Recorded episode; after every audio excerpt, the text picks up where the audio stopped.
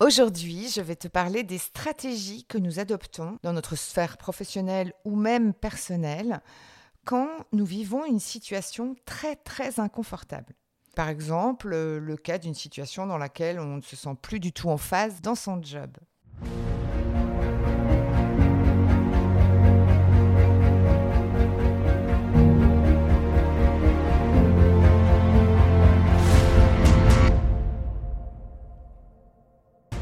Bonjour, je suis Sophie, plus connue sous le nom d'Elastic Girl.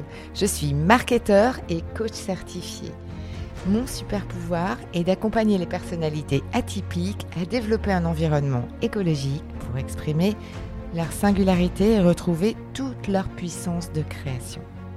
Si aujourd'hui ton parcours professionnel ressemble plus à des montagnes russes qu'à une croisière sur le Nil, rejoins-moi tous les lundis sur ce podcast Viens t'inspirer des parcours de héros pour designer ta propre quête dans un environnement qui te ressemble. Et si tu es à la recherche de pépites, de retours d'expérience de mentors et d'une bonne dose de décalage, tu es au bon endroit. Alors c'est parti, on embarque pour ta nouvelle aventure.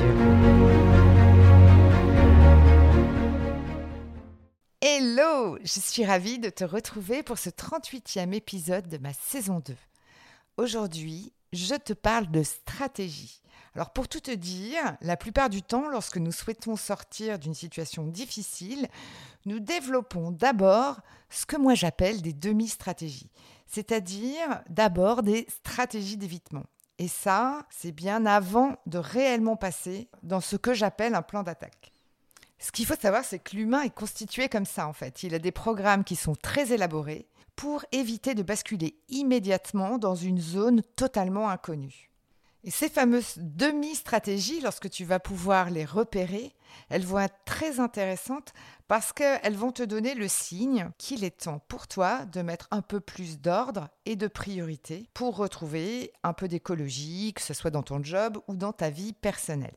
En fait, ces stratégies d'évitement n'ont en général aucune vertu d'écologie personnelle.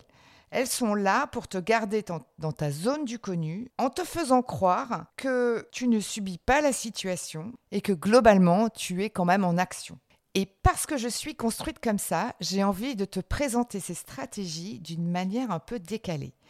Si tant est que tu sois sensible à mon humour, d'abord, pour rendre ce moment un peu plus fun qu'il ne l'est, parce que c'est pas toujours facile de prendre conscience de certains sujets, mais aussi pour t'aider à mémoriser chacune de ces stratégies sous l'angle de la caricature, car je sais combien ce sujet peut être touchy. Donc j'ai envie d'avoir ce petit côté pédagogique et j'espère que j'atteindrai mon objectif. Donc j'ai repéré six stratégies. Alors la première, je l'ai appelée la stratégie de l'autruche. C'est tout ce qui n'est pas vu n'existe pas. Alors c'est le moment où tu mets la tête dans le sable, où tu déploies beaucoup d'énergie à creuser un trou pour ne pas voir l'évidence de ce qui ne te convient pas. Et comme la scène le décrit bien, tout ton effort consiste à masquer ce que tu ne souhaites pas affronter. Cela peut se matérialiser par des relations toxiques que tu minimises. Cela peut être aussi un discours interne où tu vas te raconter que ça va passer, ça va s'arranger, c'est pas grave, c'est pas exactement ce que j'aime faire, mais je suis sympa, je rends service. En général, on adopte cette stratégie lorsqu'on est en manque d'estime de soi, ou du moins que l'on a une haute confiance dans la prise de conscience du problème de son environnement. Mais en tout cas, on laisse la main aux autres. Ensuite, il y a la stratégie du chien de garde. Alors celle-là, elle est bien moins discrète. Cette stratégie, elle consiste à attendre l'accumulation d'un certain nombre d'éléments pour ensuite se déchaîner et sortir tous ces griefs d'un coup d'un seul, tous les dysfonctionnements qu'on a trouvés. Et c'est le moment où, par exemple, on va se lancer dans un recadrage avec son manager, moment qui sera tellement intense que on ne sera ni compris, ni d'ailleurs très très clair quant euh, à nos griefs au final, il n'aura pas grand effet, voire même, il pourra avoir euh, l'effet inverse. Alors en général, cette stratégie, elle est un grand signe de nos limites, de nos besoins, de notre mission, qui ne sont pas clarifiés à l'égard des autres, et que l'on a laissé s'installer dans une situation. Y a la stratégie du poisson qui monte dans l'arbre et qui est quelque part un peu dans l'attente qu'on lui offre un bel aquarium. Alors, cette stratégie, elle est très courante. Elle peut souvent d'ailleurs se mixer avec euh, d'autres stratégies comme celle du chien de garde ou de l'autruche. Le problème dans ce cas-là, c'est qu'elle nourrit en fait un inconfort énorme parce que l'on accepte de ne pas être exactement dans notre zone de génie afin de se sentir utile, tout en prenant le risque d'être incompétent et donc finalement d'être très peu motivé. En général, cette stratégie est quelque part très drivée par notre sentiment d'imposture qui nous incite parfois à rester silencieux sur ce qui nous anime vraiment et en laissant les autres déterminer notre zone d'expertise. La crainte, souvent, est que l'on pense que si l'on exprime vraiment ce que l'on souhaite, on sera rejeté ou que l'on n'aura pas notre place. En fait, dans la vraie vie, cette stratégie est une des plus mauvaises, car elle va souvent s'avérer être un genre de prophétie autoréalisatrice. Et on va vraiment basculer dans les compétences parce que on sera ni motivé ni dans notre zone de génie, donc c'est 100% évident. Il y a de fortes chances pour qu'on ne soit pas, efficace euh, ou performant. La quatrième stratégie, c'est celle qui m'amuse le plus. C'est la stratégie de Calimero, avec le c'est vraiment trop injuste. Alors cette stratégie, elle consiste à se plaindre, à voir tout ce qui n'est pas OK et qui prend souvent la tournure de complaintes incessantes en mode victime. Comme si le fait de le dire nous faisait penser qu'on était bien dans l'action et dans la rébellion. Ben non, en fait. Cette stratégie, elle amène à attirer des relations conflictuelles, à dégrader ces relations et surtout à instaurer des relations qui ne sont pas équitables. En général, on ne se rend pas trop compte que l'on adopte cette stratégie parce qu'elle s'installe progressivement. On glisse dans la râlerie ponctuelle à de la râlerie systématique qui jette de toute façon de manière définitive un discrédit sur la valeur ajoutée que l'on peut apporter. Et finalement, on se coince tout seul. Et puis, il reste encore deux stratégies. Alors l'avant-dernière, c'est la stratégie du feu d'artifice.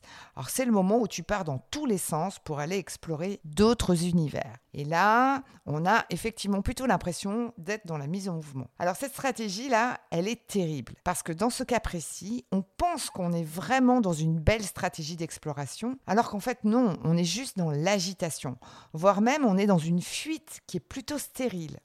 Alors certes, c'est l'opposé de la stratégie de l'autruche, mais le problème qui se pose ici, c'est qu'elle risque, si tu n'as pas un minimum d'intention, de te créer une véritable perte d'énergie, de te fatiguer, de t'user et de t'amener à un découragement extrêmement fort quand tu te retrouveras à ne plus avoir de carburant. En général, ces stratégies, elles t'indiquent qu'il est évidemment très important que tu te mettes en mouvement, mais que peut-être tu aurais besoin de te poser quelques instants pour réfléchir. Souvent, cette stratégie, elle arrive quand on a beaucoup culpabilisé de son propre immobilisme. Donc là, on a envie de rattraper le temps et on se retrouve à faire un mauvais calcul. Et puis, il y a la dernière stratégie, c'est à mon sens la plus subtile, dans le sens où elle n'est pas facile à détecter. C'est celle que moi-même j'ai beaucoup pratiquée. C'est la stratégie de Forrest Gump. C'est là où tu cours pour la quête des autres. Alors, sous couvert d'être dans la connexion avec les autres, de vouloir se sentir utile, on crée une espèce de gratification immédiate au bonheur et à l'accomplissement des autres. On est un peu l'ombre des grands, et parfois ça nous arrange bien, en fait, d'être dans cette posture-là. La problématique de cette stratégie est que on est totalement tributaire de la réussite de l'autre. On est tributaire du projet et des décisions de l'autre. Et donc finalement, notre énergie dans ce cas-là ne nous appartient plus. Donc en général, on s'inscrit dans cette stratégie lorsqu'on n'est pas très au clair avec notre propre contribution, avec nos réels moteurs personnels, et c'est peut-être justement le moment d'aller s'interroger sur nos moteurs intrinsèques, ou même encore d'aller revisiter nos modes de collaboration. C'est encore là une autre discussion qu'on pourrait avoir. Alors bien sûr, chacune de ces stratégies sont intéressantes à déceler parce qu'elles vont indiquer deux points essentiels. D'abord, l'état d'urgence. Au travers de ces six stratégies, tu vas vite constater que ces leurs de mouvement ne vont pas t'amener à tes objectifs, voire même, ils vont te puiser toute l'énergie dont tu aurais besoin pour aller vers tes vraies ambitions. Et puis le deuxième point, c'est le besoin de clarté. En fait, quand tu es dans ces stratégies, cela t'indique à quel point tu as besoin de redéfinir tes priorités, ta zone de génie et la manière dont tu as envie de collaborer avec les autres. J'espère que tu auras pu identifier où tu te situes aujourd'hui et que tu auras pris de la hauteur afin de définir dans, dans laquelle ou dans lesquelles stratégies aujourd'hui tu t'incarnais. À savoir la stratégie de l'autruche, la stratégie du chien de garde, la stratégie du poisson qui monte dans les arbres, la stratégie de Calimero, la stratégie du feu d'artifice ou la stratégie de Forrest Gump.